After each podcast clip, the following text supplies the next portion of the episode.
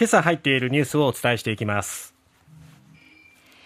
77回目の長崎原爆の日を迎え長崎原爆の日を迎え長崎市の田上市長核使用の危機感を表明。今日行われる内閣改造岸田総理が閣僚の顔ぶれを固める。総務省人口動態調査の結果を発表。日本人の人口は13年連続で減少。ファッションブランド一世三宅のデザイナー三宅一世さん死去。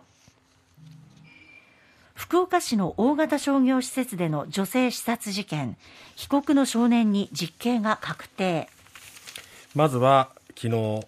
長崎に原爆が投下されて77年ということで平和記念式典が開かれました、えー、被爆者らおよそ1600人がこの式典に参加したということですね、うん。はい、え田上市長は長崎平和宣言でウクライナ侵略について核兵器の使用が杞憂ではなく今ここにある危機であることを世界に示したと指摘。核兵器をなくすことが地球と人類の未来を守る唯一の現実的な道だと訴えましたそして日本政府に対しては唯一の戦争被爆国として核兵器禁止条約に署名批准するよう求めました、はい。えー、この平和宣言の中で田上市長は長崎で被爆して下半身の自由を失った亡くなった渡辺千恵子さんが二度と私を作らないでと訴えた姿に触れて、うん、どんなことがあっても核兵器を使ってはならないと強調しました、はい。えー、そして核保有国に対してはロシアのウクライナ侵攻をめぐる対立を乗り越えてアメリカ・ニューヨークで開催中の核拡散防止条約再検討会議で核軍縮の具体的なプロセスを示すよう要請しております。でこの田上市長の、まあ、平和宣言に続いて、えー、岸田総理が、うん、えー、まあ、コメントというか、はい、まあ、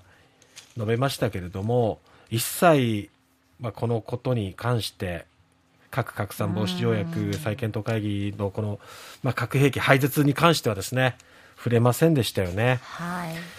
で、えー、岸田総理は式典後に被爆者団体との面会の場で被爆体験者の医療費助成にがんの一部を追加する考えを表明しましたが被爆者健康手帳の交付を求めて長崎地裁で係争中の被爆体験者の原告団は記者会見で小手先のまやかしだと被爆体験者を被爆者と認めない限り本質的な解決にはならないと批判しました。まあ、昨日ちょっと見てたら田上市長は本当にもう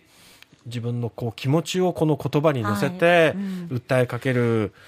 えー、姿がね伝わってきましたよね、はい、で一方で岸田総理はもう事前に用意された、まあ、原稿を淡々と読み上げる、うん、そうですね。すごくこう淡白な印象でしたよね。対照的な印象でした、ね、広島と変わらずっていう、うん、なんかそんな感じの印象だったのがなんかある意味残念だなと思ってしまいましたね。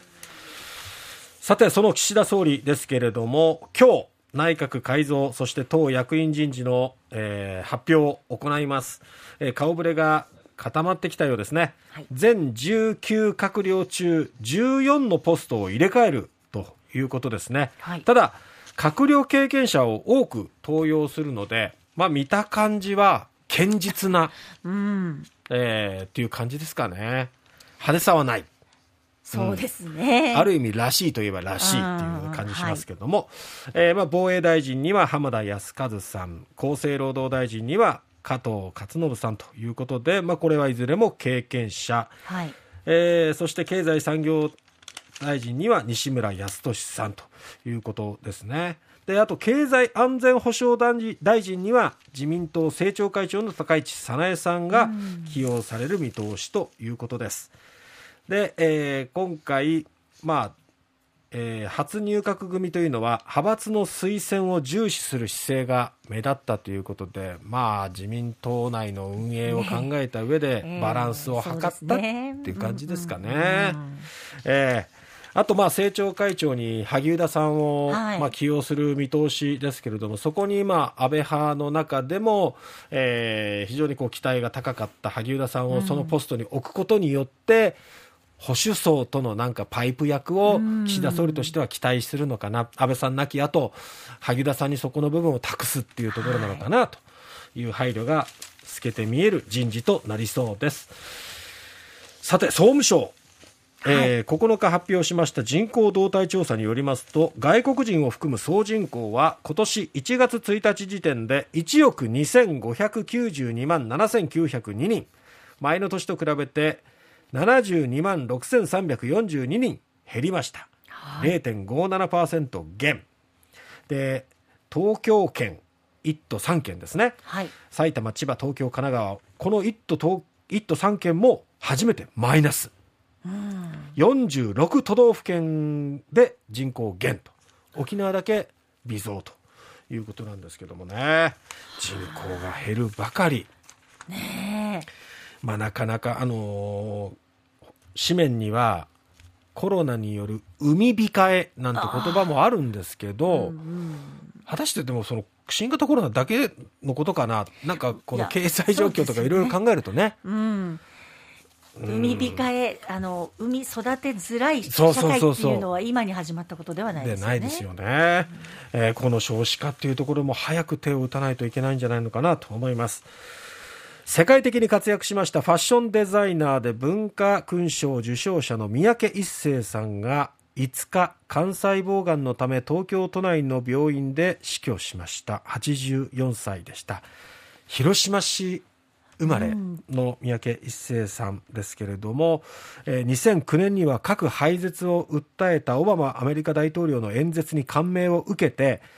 アメリカ紙ニューヨーク・タイムズに寄稿しまして自らの被爆体験を明かして大統領の広島訪問を呼びかけ、まあ、その7年後になりますけども実際オバマ大統領広島を訪れましたよね、ええ実現もされました。そしてやっぱりこのファッションデザインという部門では、うん。もう世界に大きな影響を与えましたよね。やっぱあのプリーツってそう、プリーですね。ズね。うん。はいですよね。的なデザイン。三輪明宏さんもよくこう たくさん身につけてる印象がありましたけれどもね、えーお悔やみ申し上げます。えーそして福岡市商業施設で起きた女性刺殺事件ですけれども少年の実刑が確定しました。求刑通り懲役10年以上15年以下の不定期刑ということでこれが確定しました、まあ、少年側検察側双方期限の8日までに控訴しなかったということで実刑が確定しました